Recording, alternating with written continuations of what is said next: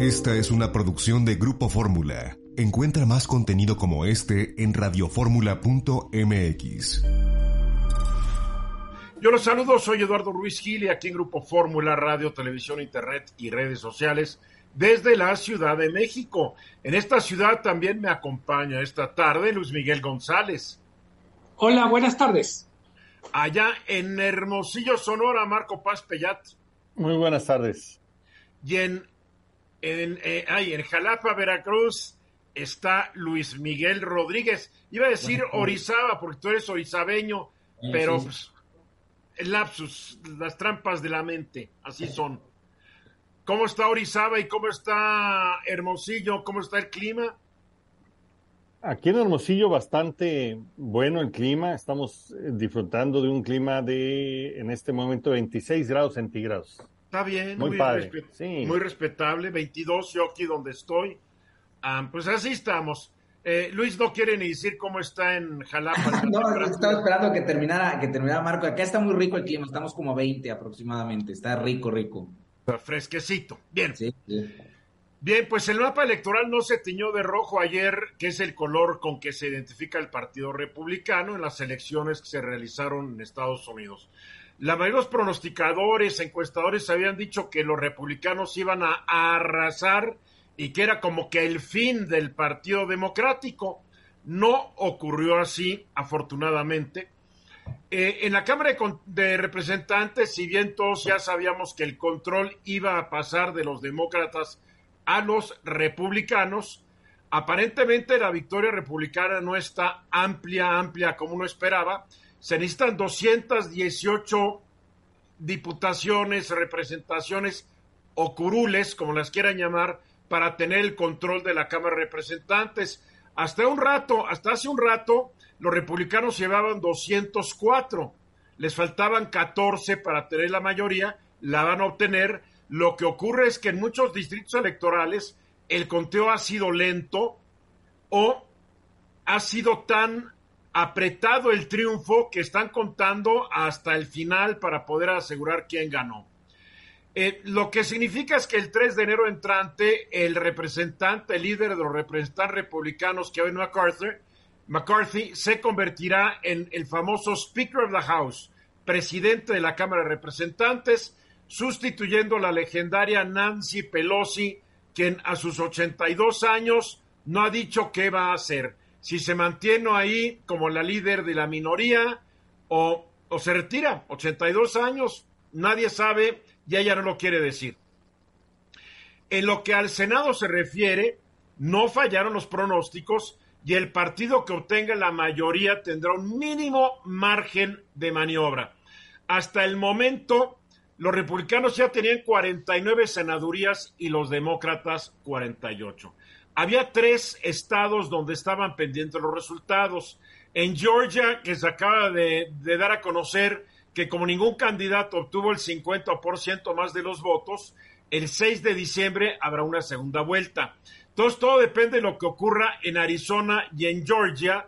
Si los demócratas ganan estos dos estados, que ahorita llevan una muy leve mayoría, significaría que mantendrían el control de la Cámara de Senadores. ¿Por qué? Porque tendrían 50 senadores contra 50 de los republicanos, pero ahí para romper el empate está el voto de la vicepresidenta Kamala Harris, que entre sus cargos también está es el de ser la presidenta de la Cámara de Senadores.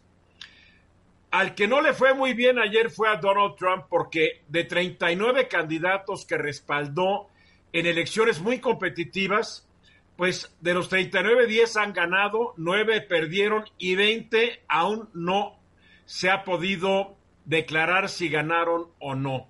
Esto acaba con la leyenda un tanto falsa de que el aval de Donald Trump te garantizaba automáticamente ganar un cargo de elección popular. No, no se le hizo y esto tal vez debilite un poco más la ya de por sí percudida imagen del expresidente estadounidense.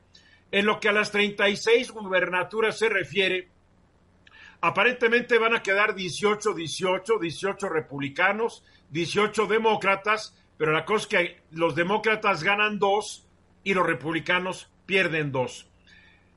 a partir del 3 de enero en Estados Unidos va a empezar a haber algo muy raro. Biden no va a poder gobernar como él quisiera porque no va a tener el control, por lo menos de la Cámara de Representantes. 210 republicanos que fueron electos ayer han cuestionado la validez de la elección del 2020 que llevó a, George, a, Joe Biden a la presidencia. Entre ellos hay 16 senadores, poco más de 170 representantes, 11 gobernadores, 6 secretarios de Estado y 7 fiscales generales. Más de 30, 30 de ellos han dicho que Biden no ganó, punto. Se niegan a aceptar que él ganó.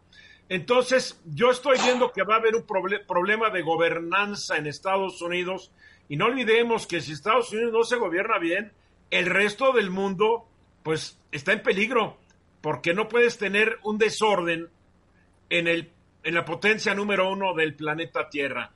Luis Miguel. Creo que en Estados Unidos predomina, cuando se ve qué votaron o por qué votaron, predominan temas internos, que si el aborto, que si temas de armas, y hay una parte de la agenda que estaba en juego que es muy relevante para México. La nueva mayoría demócrata republicana en la Cámara Baja es proteccionista y en algún sentido anti-migración y anti-agenda mexicana, digamos. Entonces, me parece que es muy relevante qué pasa en el Senado, porque en una de esas, el que pierde no es Biden, sino el que pierde es la agenda mexicana que requiere un Estados Unidos más abierto, menos agresivo en temas migratorios y más dispuesto a colaborar con México. O sea, que estás diciendo que además de que Biden perdió, también perdió Andrés Manuel López Obrador. Digamos que, digamos que no López Obrador como persona, sino como presidente de México y, y una parte de la agenda mexicana. Correcto, Marco. Yo, yo creo que los resultados se pueden evaluar como lo quieras ver, el vaso medio lleno, medio vacío, depende de la posición que tengas. La realidad es que no fue nada para nadie. El conflicto se sigue posponiendo.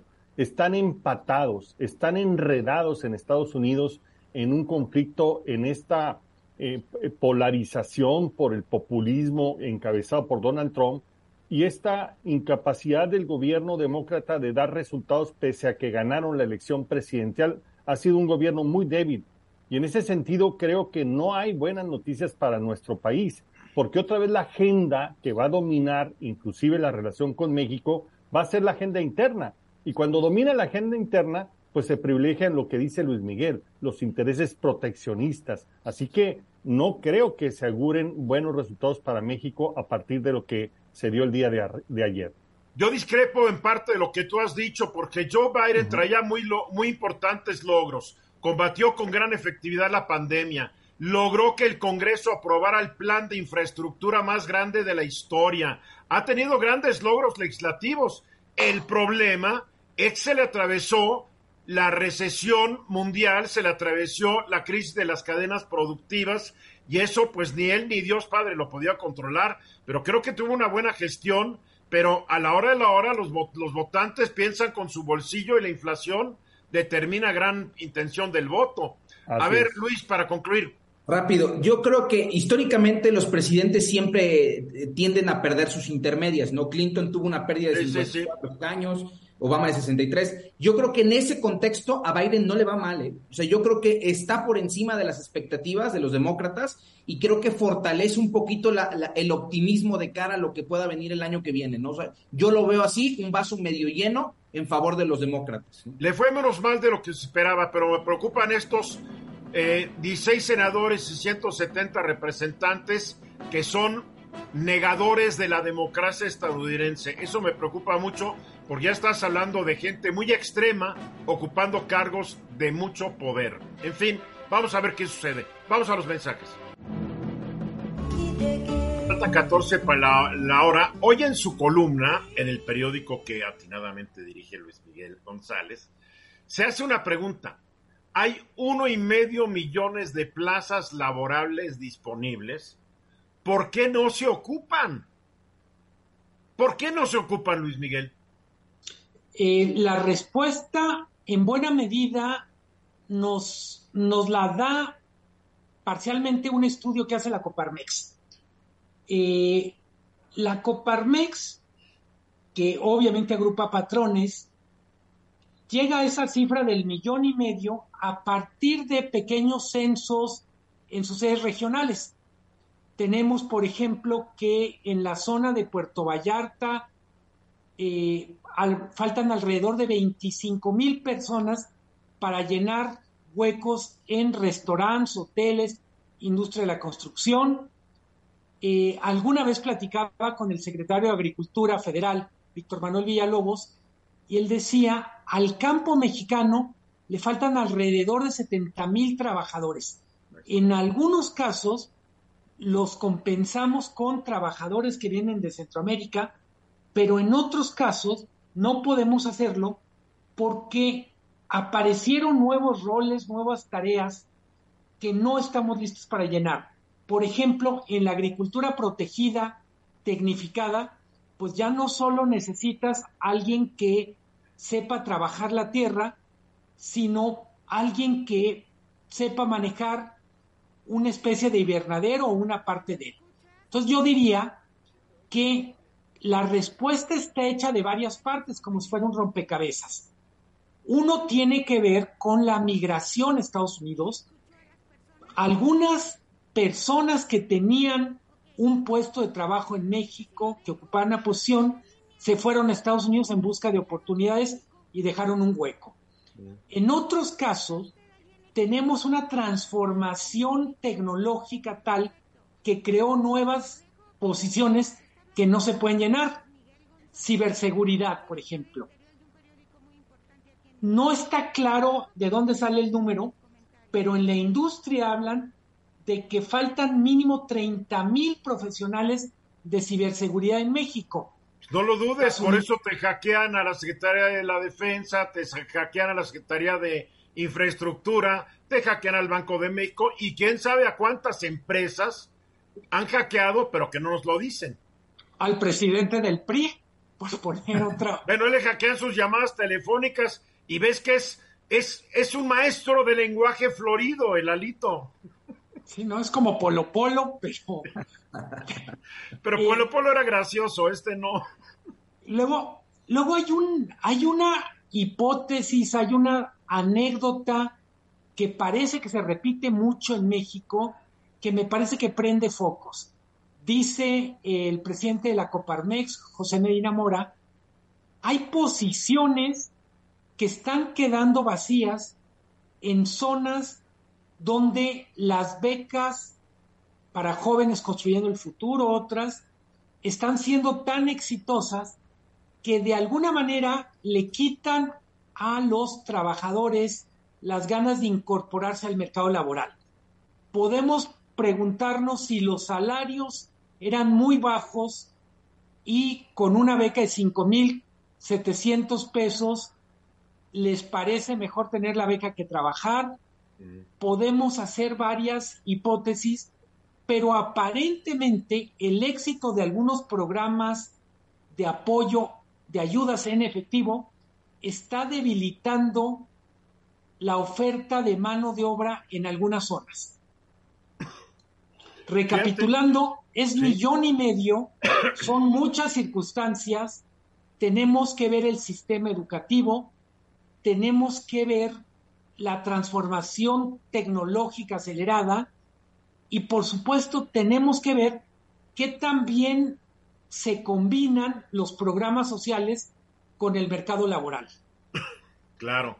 Ah, ah, yo me acuerdo de la campaña de Vicente Fox ya en el lejano año 2000. Dijo que México tenía que generar ingenieros porque por cada ingeniero que México, en cualquier especialidad, que México produjera, la India producía siete. Yo estoy viendo unos datos de 2012, por ejemplo. China graduó 220 mil ingenieros al año.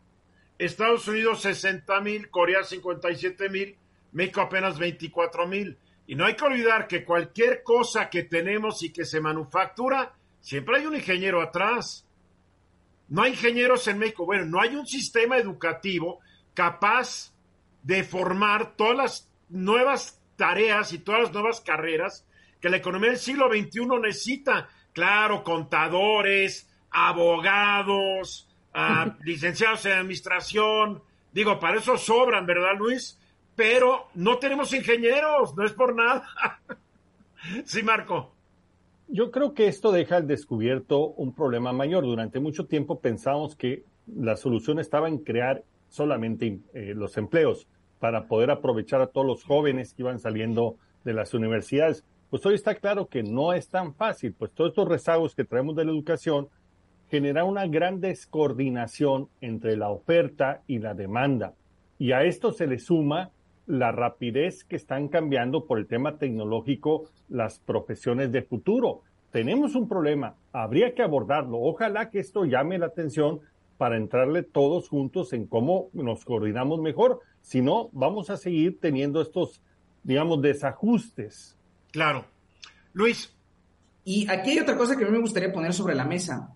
Yo recuerdo que antes había programas muy ambiciosos y muy, este, digamos que sonoros de, colocación de empleo. O sea, había bolsas de trabajo que se anunciaban eh, en radio, en televisión, en internet. Y realmente yo ahora ya casi no las veo, o tal vez no las estoy buscando correctamente porque no estoy en busca de empleo. Pero no sé si también esta, digamos que este déficit de, de este, que hay de más, más plazas de trabajo y menos trabajadores, pasa también mucho por esa como abandono que hubo tanto de la iniciativa privada como del sector público de hacer sinergia para generar no, Luis, no va por ahí, porque en el Internet y hay, hay aplicaciones, muchísimas aplicaciones, donde se presenta toda la oferta de trabajos que hay en México. Muchísimas. Tú porque te quedaste con el aviso oportuno, eso ya pasó de moda.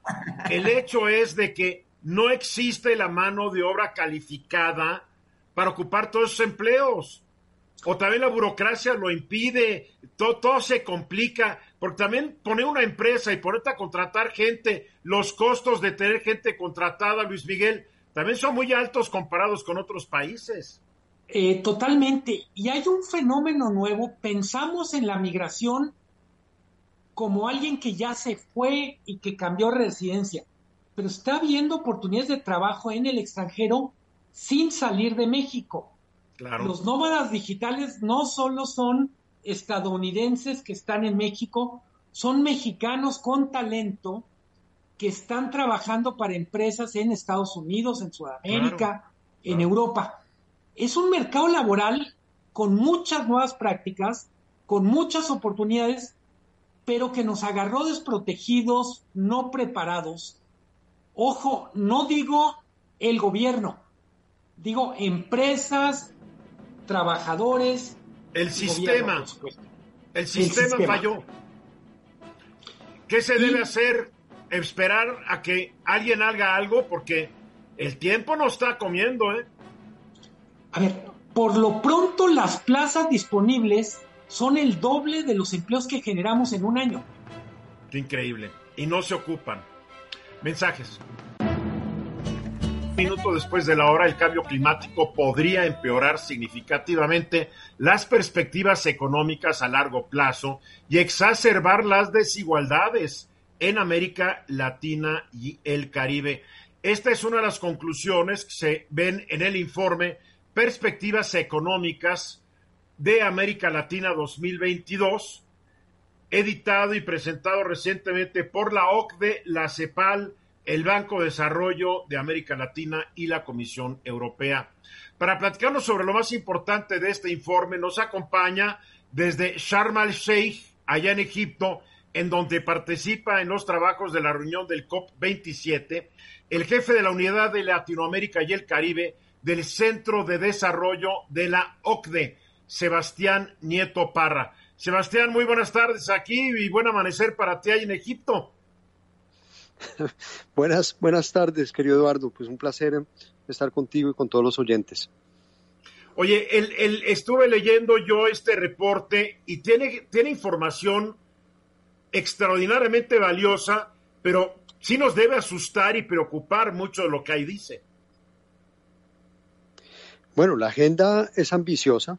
Necesitamos eh, precisamente unas inversiones colosales, no solamente públicas, pero también privadas, para aprovechar al máximo la transición verde y no perder el foco del desarrollo en América Latina, porque lo que ante todo es importante es cómo generamos empleo formal y reducimos las altas desigualdades que se han ido exacerbando en los últimos años en la región. Y es curioso porque antes de que participaras tú en el programa hablábamos sobre un, un problema del empleo en México donde se ofrecen más empleos de los que se pueden ocupar. Y el informe dice que una transición verde efectiva en América Latina y el Caribe podría generar potencialmente 10 y medio por ciento más empleos hacia el año 2030 y hacia el 2030 solamente faltan ocho años. Así es. Entonces, pues los eh, esfuerzos toca empezarlos desde ya, una agenda ambiciosa de mayor inversión en los sectores verdes, donde sin duda alguna pues esto generaría mayor valor agregado en estos sectores y creación de empleo formal. El efecto neto, porque con seguridad pues hay sectores donde se va a destruir el empleo, el efecto neto es positivo y como mencionas pues es más de 10% de creación de empleo formal de aquí a 2030, pero para esto pues se necesita sin duda alguna inversión y acompañamiento, acompañamiento con mejores competencias y políticas activas en el mercado laboral. ¿Cuánto debe invertirse y en qué plazo? Mira, para que sea el 10% de creación de empleo formal de aquí a 2030 se necesita que cada año en los sectores verdes se aumente de 3 puntos porcentuales el valor agregado de estos sectores, lo cual pues son inversiones importantes y em, de todas formas, si vemos eh, un monto inferior, cercano al 1%, por ejemplo, aumento de, del valor agregado, también tendríamos un efecto neto positivo, pero por supuesto de una forma inferior. Ahora, ¿este dinero existe tanto en los sectores públicos como privados de América Latina y el Caribe o habría que obtener estos recursos también de organismos y de países fuera del ámbito? Se necesita una acción conjunta de, de, todas las partes. Primero, por supuesto, mejorar los sistemas fiscales en América Latina. No hay que olvidar que es una región en la cual se recauda solo el 22% del PIB. En los países de la OCDE en promedio tenemos un 34% del PIB. Y además de, recaudar más, y no es llegar a los niveles de, la OCDE, por supuesto, pero sí se puede aumentar de algunos puntos la recaudación, es también... Sí, te escuchamos. La, inversión que promueve el emprendimiento y lo que vemos es que todavía pues se puede mejorar estos sistemas fiscales en América Latina. También inversión privada, inversión privada por parte de las emisiones que se pueden hacer de bonos verdes, de bonos también sociales y bonos sostenibles, donde han venido aumentando y sobre todo la participación privada. En este momento estamos hablando de un 40% de emisores privados, lo cual pues eh, es una buena noticia para América Latina, lo cual pues ayuda a complementar los recursos públicos. Pero nuevamente también se necesita papel de la banca multilateral, donde se necesita, pues en ese sentido, ampliar sus capitales y una inversión más efectiva hacia sectores verdes. Entonces habrá que canalizar también los recursos. Ahora, la vocación de los gobiernos de los países de la zona latinoamericana y caribeña está enfocada hacia esta nueva área de desarrollo que son las energías verdes? Es una agenda que está empezando en, varios países de la, de la región. La buena noticia es que partimos de un nivel satisfactorio. Estamos hablando que el 33% de las energías en América Latina son renovables, una cifra muy superior al que tenemos en el promedio mundial. El promedio mundial estamos hablando de cerca del 13%. Entonces, ahora lo que tenemos es que saber diversificar esas fuentes de energías renovables, pasando por la energía solar, la energía eólica, también pensando en el hidrógeno verde, que lleva su tiempo y por supuesto es una transición, lo cual pues eh, eh, no es de la noche a la mañana que llegamos a solamente tener energías limpias en el aparato, digamos, de la matriz energética de América Latina. ¿Es factible lograr estos objetivos cuando uno considera, pues caray, la tradicional inestabilidad política y económica de gran parte de los países latinoamericanos y del Caribe? Ahí es eh, fundamental, digamos, tres eh, aspectos. Digamos, uno es sin duda alguna los compromisos que hay a nivel internacional que se han venido firmando y que precisamente en la COP27 ahora se habla de su implementación. Entonces es un factor a tener en cuenta. El segundo, sin duda alguna, la demanda de la ciudadanía en América Latina sí es consciente de los riesgos del cambio climático y precisamente es una de las regiones del mundo donde pues la ciudadanía está más eh, asustada sobre los efectos del cambio climático en los próximos años. Y por último, pues hay unas legislaciones que han venido avanzando en América Latina y que promueven eh, el cambio, lo cual pues es muy bienvenido y es ahora implementarlas. Ahora, porque sí estamos bien asustados y además somos conscientes que vivimos en el ámbito geográfico que no contribuye con mucho a la contaminación y al efecto invernadero del planeta. Ese todavía se está dando en otros países. Ahora una pregunta, el COP27, ¿cuál es el ambiente que hay ahorita en Egipto? ¿Es optimista? ¿Es reservadamente optimista o de plano hay mucha cautela?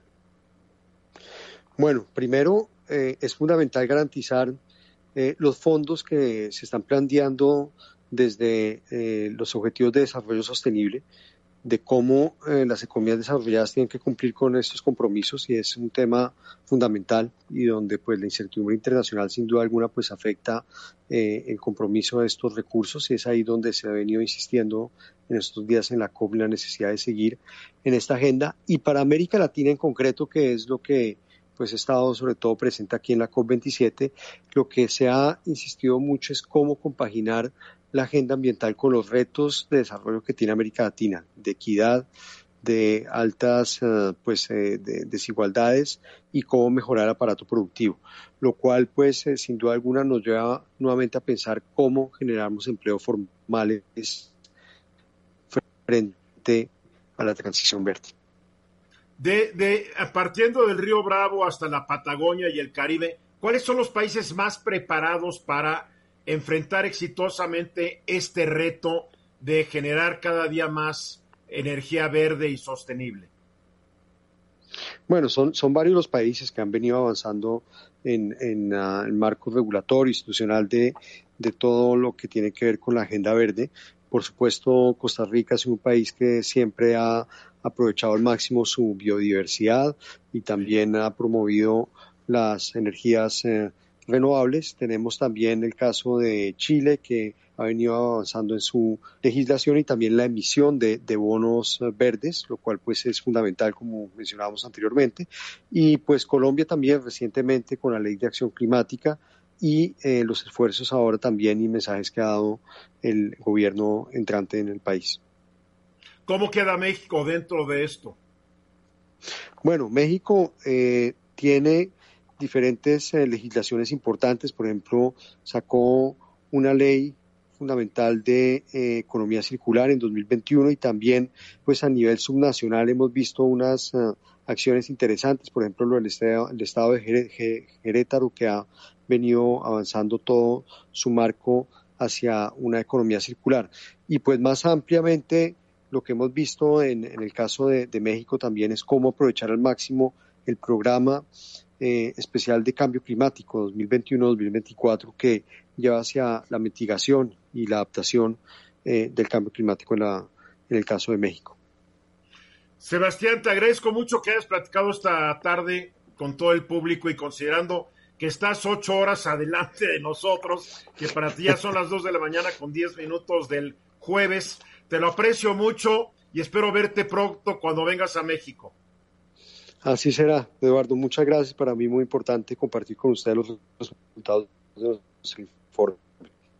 Y para nosotros importante escucharte. Gracias, Sebastián Nieto Parra, jefe de la Unidad de Latinoamérica y el Caribe del Centro para América Latina y el Caribe, del Centro de Desarrollo de la OCDE. Vamos a los mensajes. Regresamos.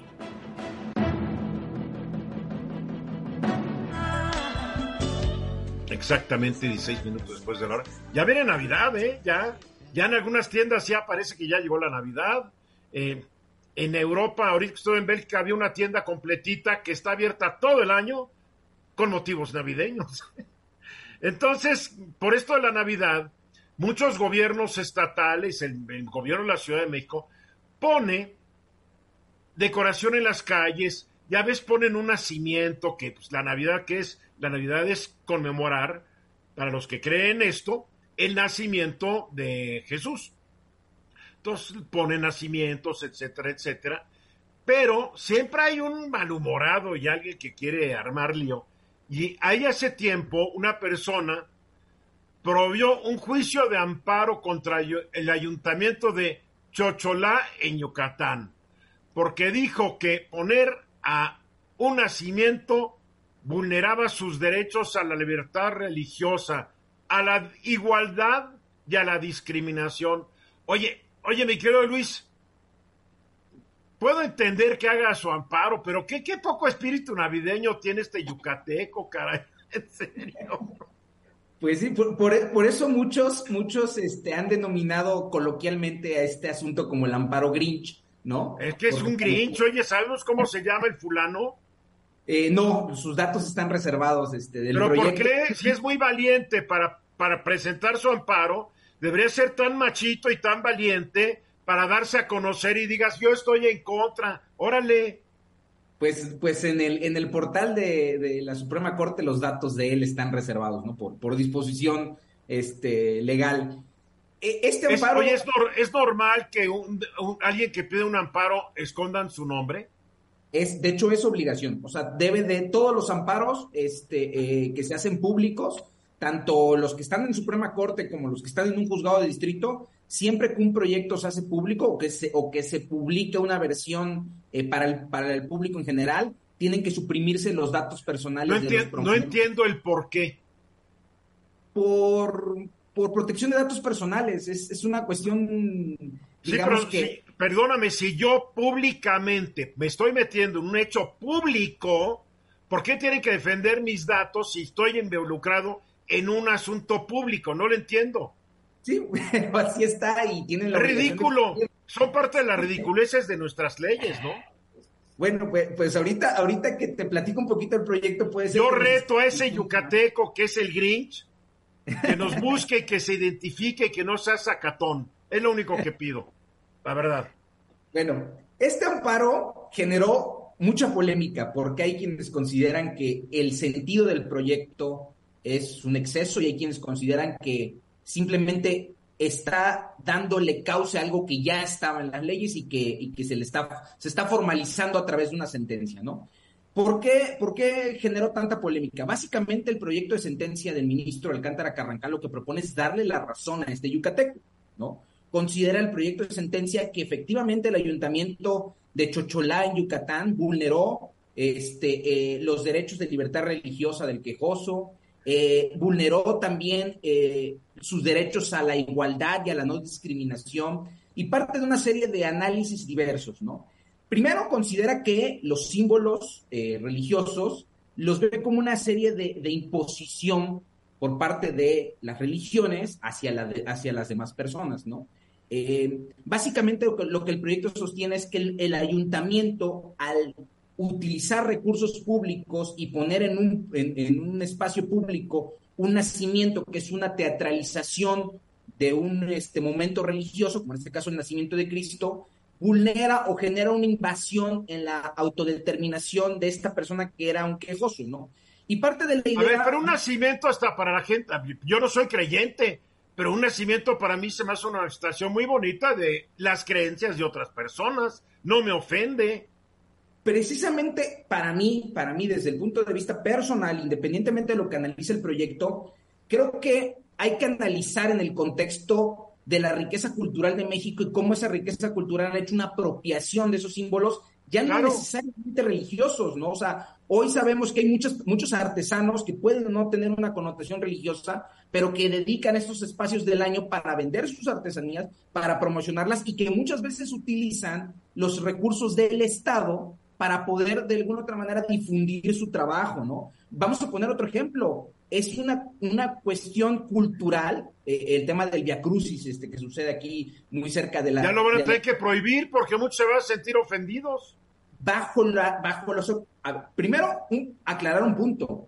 Lo que se resuelve en esta sentencia no obliga en automático a todas las demás autoridades del país, porque al ser un juicio de amparo, se está analizando un caso concreto y la sentencia vinculará solamente al ayuntamiento este, que está bajo, bajo Pero ¿qué pasa si otros agarran ideas al rato? Ese, es el tema. Los precedentes que se sienten en esa sentencia sí pueden utilizarse en un futuro, por ejemplo, para impugnar que en una vía pública existe una figura religiosa, ¿no? Una estatua de Juan Pablo II, una estatua de algún santo, o tal vez a alguien se le ocurra que, eh, eh, que una ciudad, por ejemplo, San Andrés, este, tenga un nombre religioso y que eso vulnera su libertad religiosa. Pues ahora que quedar los nombres de la, del, del 90% de los pueblos de México, y al cura Hidalgo, y al cura Morelos, y al cura Matamoros, ahora nos vamos a tener que representar vestidos de civiles.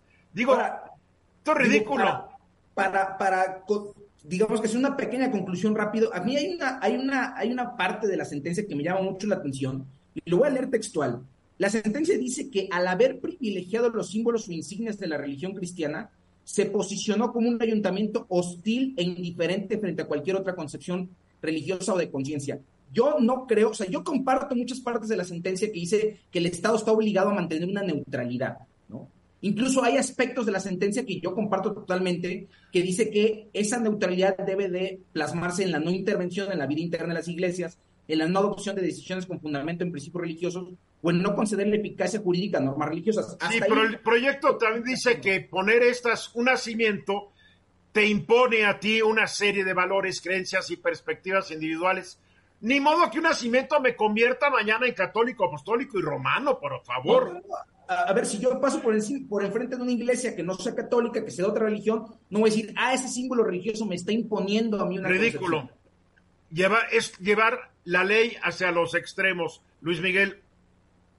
Me preocupa que además en un momento que tenemos tantos problemas relevantes de urgente y obvia resolución, la Corte se ocupe de esto, por momentos parecería que es una manera de no ocuparse de otros asuntos más urgentes.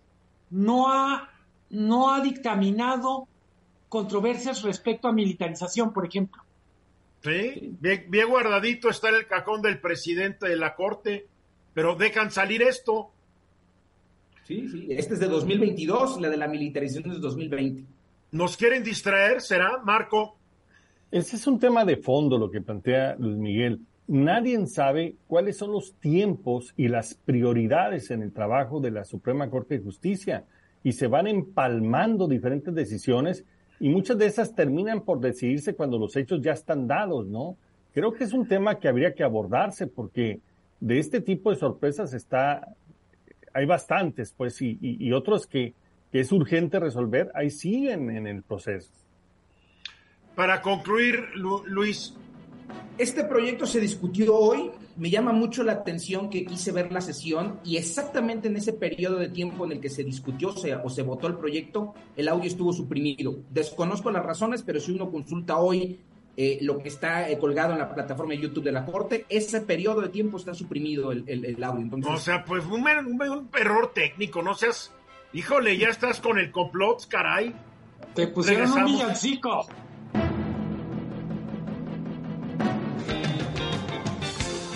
Sigamos hablando de las elecciones de ayer donde no, no se dio esta ola roja republicana. Perdieron los demócratas en, la Cámara de Representantes. Si se quedan con el Senado, si es que se quedan, se van a quedar igualito ahorita, 50-50 y con el voto de la vicepresidenta para destrabar alguna votación. Pero en Washington, en un Washington, no sé qué tan deprimida amaneció esa ciudad hoy. Lila Bed, ¿cómo estás? Muy bien, Eduardo. Pues amaneció yo creo que un poco sorprendida la ciudad y más porque en la Casa Blanca esperaban una derrota mayor, ¿no? En, en la Cámara de Representantes, en el Senado, incluso en ciertas gubernaturas. Y lo que revelan los, los resultados hasta el momento es que ningún partido ha podido lograr una mayoría ni en la Cámara Baja ni en el Senado. Y si bien es cierto, eh, Eduardo, que mencionas que se pueden quedar otra vez 50-50, ¿no? Para los demócratas sería el voto de desempate de, la, de Harris, para los republicanos sería 50 más uno, tendrían que lograr ese 51. La mayoría de las medidas en el que Senado de Estados Unidos requieren dos tercios para aprobar grandes medidas, es decir, 60 de los 100 eh, senadores en la Cámara Alta, entonces van a tener que trabajar de alguna forma los republicanos con los demócratas si es que quieren aprobar alguna medida en estos últimos dos años del mandato de Joe Biden.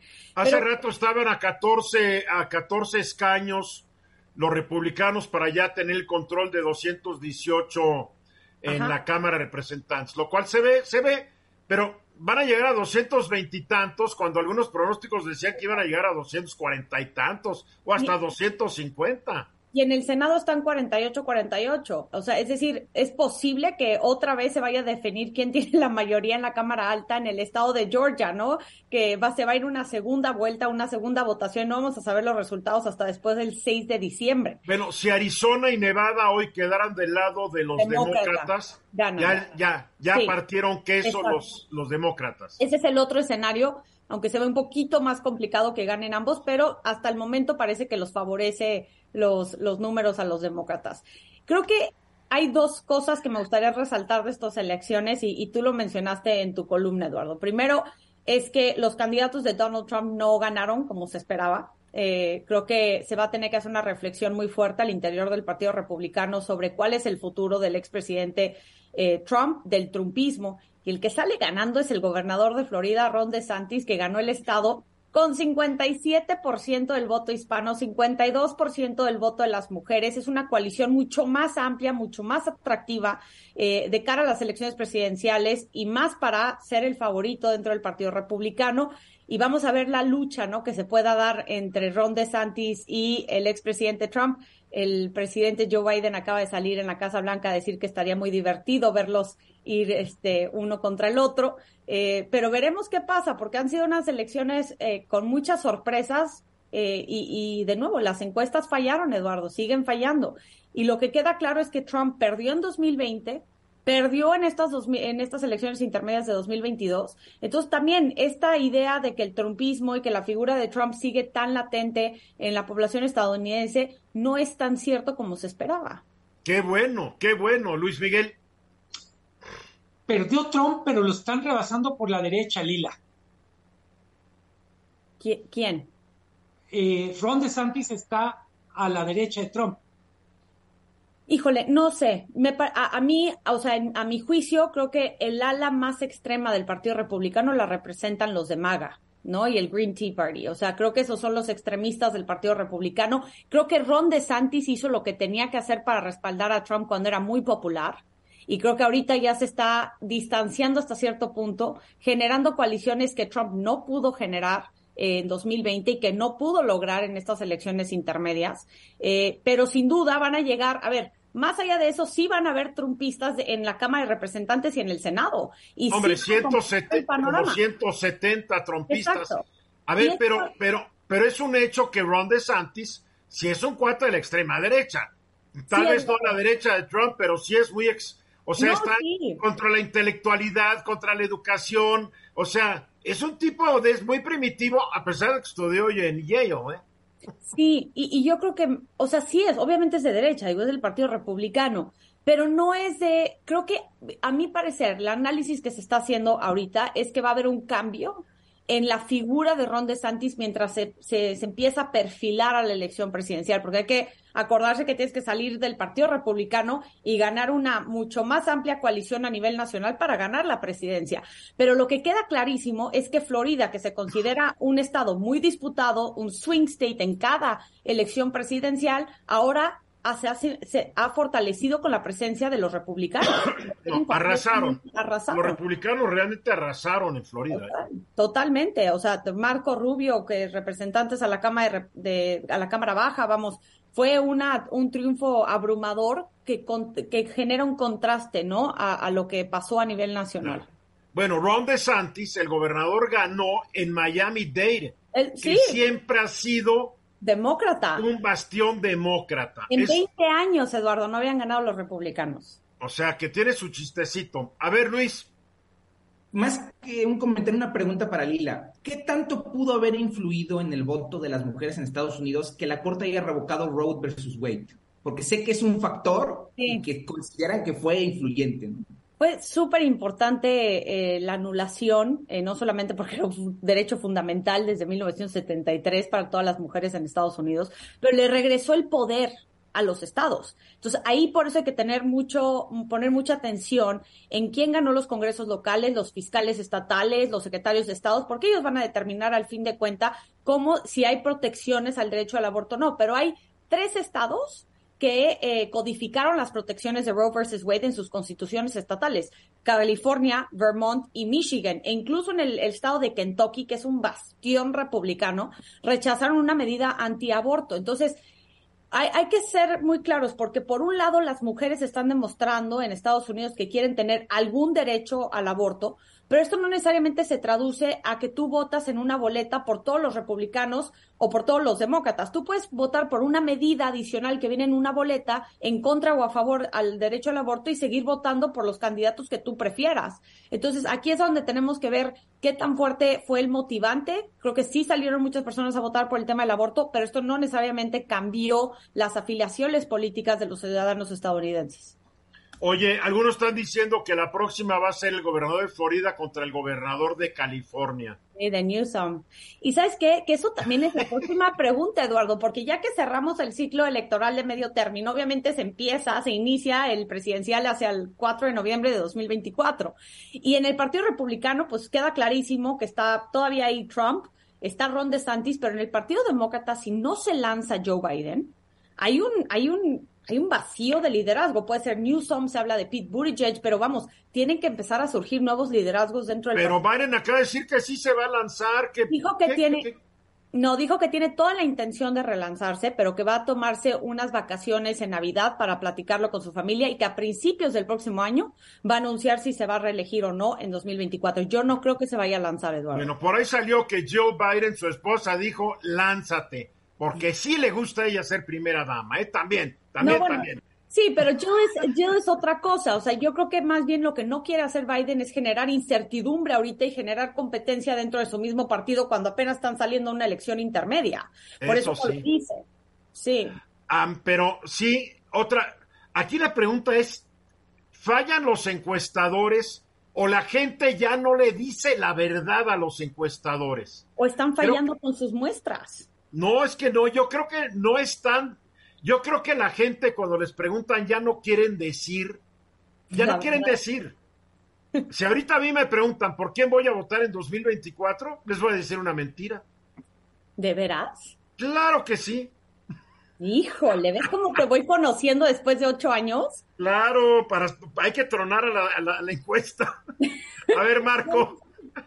Lila, ¿cómo le va a México con este resultado? Bueno, hay, es, hay, hay varias cuestiones sumamente importantes, ¿no? Que surgen de los resultados de la elección intermedia. Primero, los que queden en la Cámara Baja y en el Senado van a determinar el presupuesto que se le otorga a distintos programas y acciones con México. Los gobernadores eh, fronterizos también pueden implementar nuevas medidas que tienen una relación muy profunda con sus contrapartes mexicanas los nuevos legisladores que acabamos de mencionar, ¿no? Estos nuevos trumpistas que llegan, que no han tenido ninguna experiencia como tal en el Congreso, no conocen la profundidad ni la importancia del TEMEC y con esta revisión que se va a hacer en 2026 también entra en cuestión, ¿no? Eh, ¿qué, qué, tan, qué tan eh, conocedores son de la importancia de la relación eh, con México? Y, vamos a ver si se pueden seguir adelante con las eh, parlamentarias que han estado estancadas entre los distintos poderes legislativos de México y Estados Unidos. Pero yo creo que los republicanos le van a subir el tono al tema de migración, violación de derechos humanos, declive democrático, inseguridad y el otras cuestiones. El, el Temec. Claro, o sea, van a ser cuestiones que sí le pueden subir el, porque nosotros nos enfocamos en Palacio Nacional, Casa Blanca, cuando el grosso de la relación bilateral se lleva a cabo en el Poder Legislativo y en los estados y municipios. Entre bueno, lo bueno es que de los cuatro estados fronterizos, tres son gobernadores eh, demócratas que no la llevan tan mal con México. Exacto. Y bueno, pero Greg Abbott se queda, que fue el que impuso esta inspección de los vehículos, ¿no? En abril y que generó una consecuencia económica enorme para ambos lados de la frontera. Entonces, estas son, este es el poder, ¿no? Que tiene un gobernador y los funcionarios estatales, por eso la importancia de estas elecciones. Y Greg Abbott ganó con el, casi el 55% de los votos. Sí, Beto O'Rourke se ha postulado ya varias veces, Eduardo, y nada Es como Abrams, también en Georgia, nada más no puede. Que se ponga a vender lavadoras Beto O'Rourke. Lila Beth, gracias. Gracias.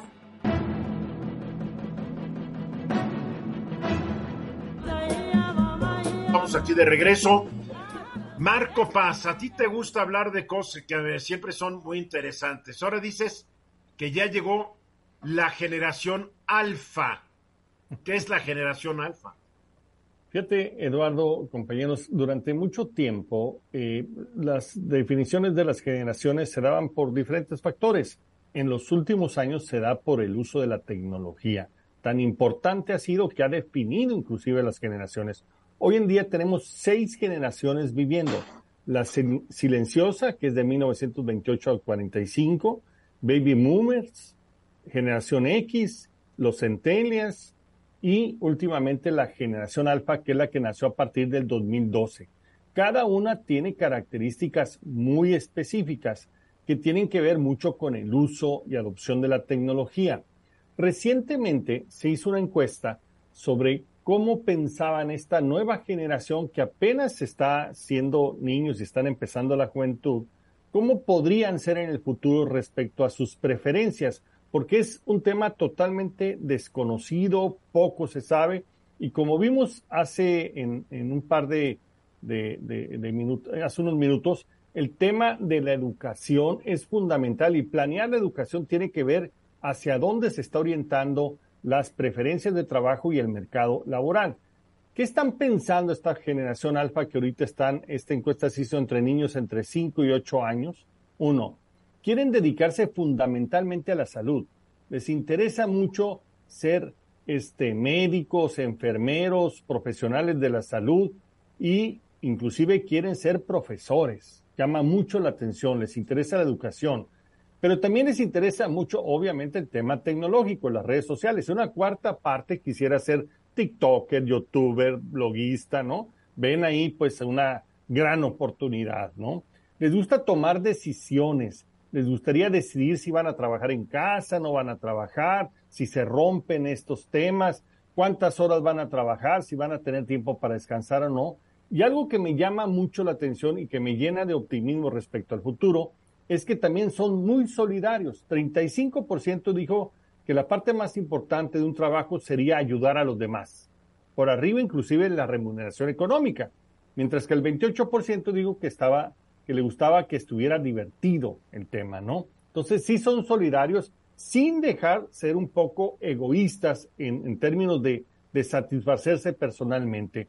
Yo creo que estos elementos nos configuran sí una generación que está aprendiendo a ser más sensible, le interesa el tema de fondo lo humano, les interesa ser solidarios, pero no dejan de ser parte como la generación de los centennials y los millennials un poco egoístas en decir, pero eso siempre y cuando me divierta. Ahora sí que estás hablando como un viejito.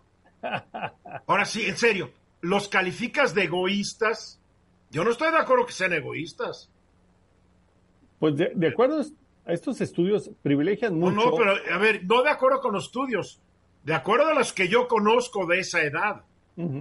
Porque tú estás calificándolos de acuerdo a los estudios. yo conozco muchos chavos de la generación alfa y de millennial y todo eso, y si algo no tienen ser egoístas, son tan poco egoístas que están poco apegados a las cosas materiales, mi querido. Eso es cierto, tienes toda la razón en eso. Son más solidarios y más abiertos. Te viste ya muy vetusto, ¿eh? vetusto, por no decir ruco. A ver, Luis, Luis Miguel. Marco, cuéntanos más de dónde se hizo el estudio.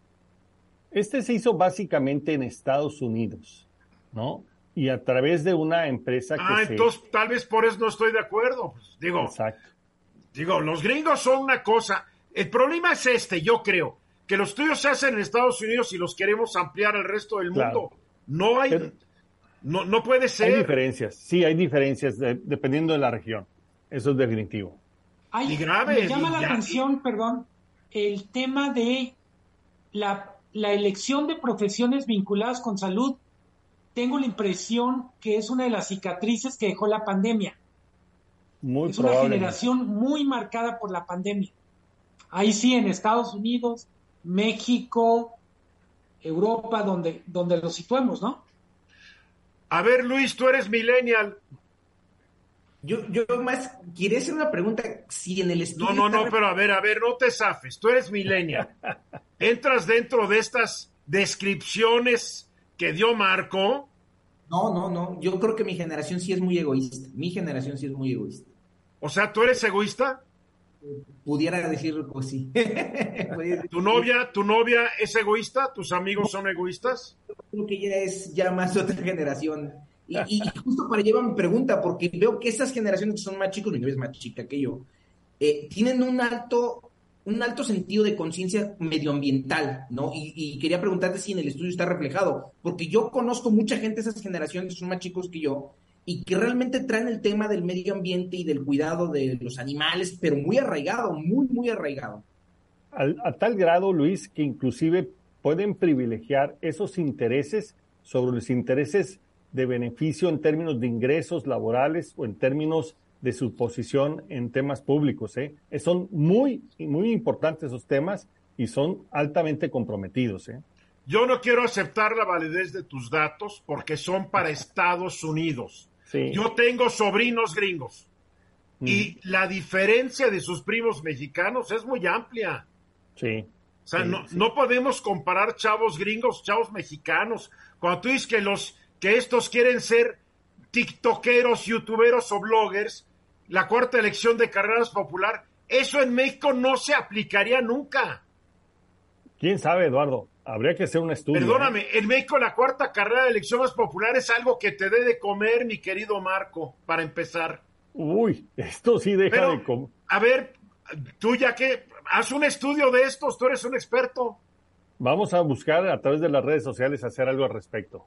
Sí, porque yo no, no lo comparto, lo siento, no lo comparto. Ya nos vamos. Marco Paz Pellal, gracias. A la orden. Luis, Luis Rodríguez Alemán, gracias. Luis Miguel González, gracias. A nuestra querida y exigente productora Francine Serrafi, gracias. Soy Eduardo Ruiz Gil y mañana 3.30, aquí de regreso. Esta fue una producción de Grupo Fórmula. Encuentra más contenido como este en radioformula.mx.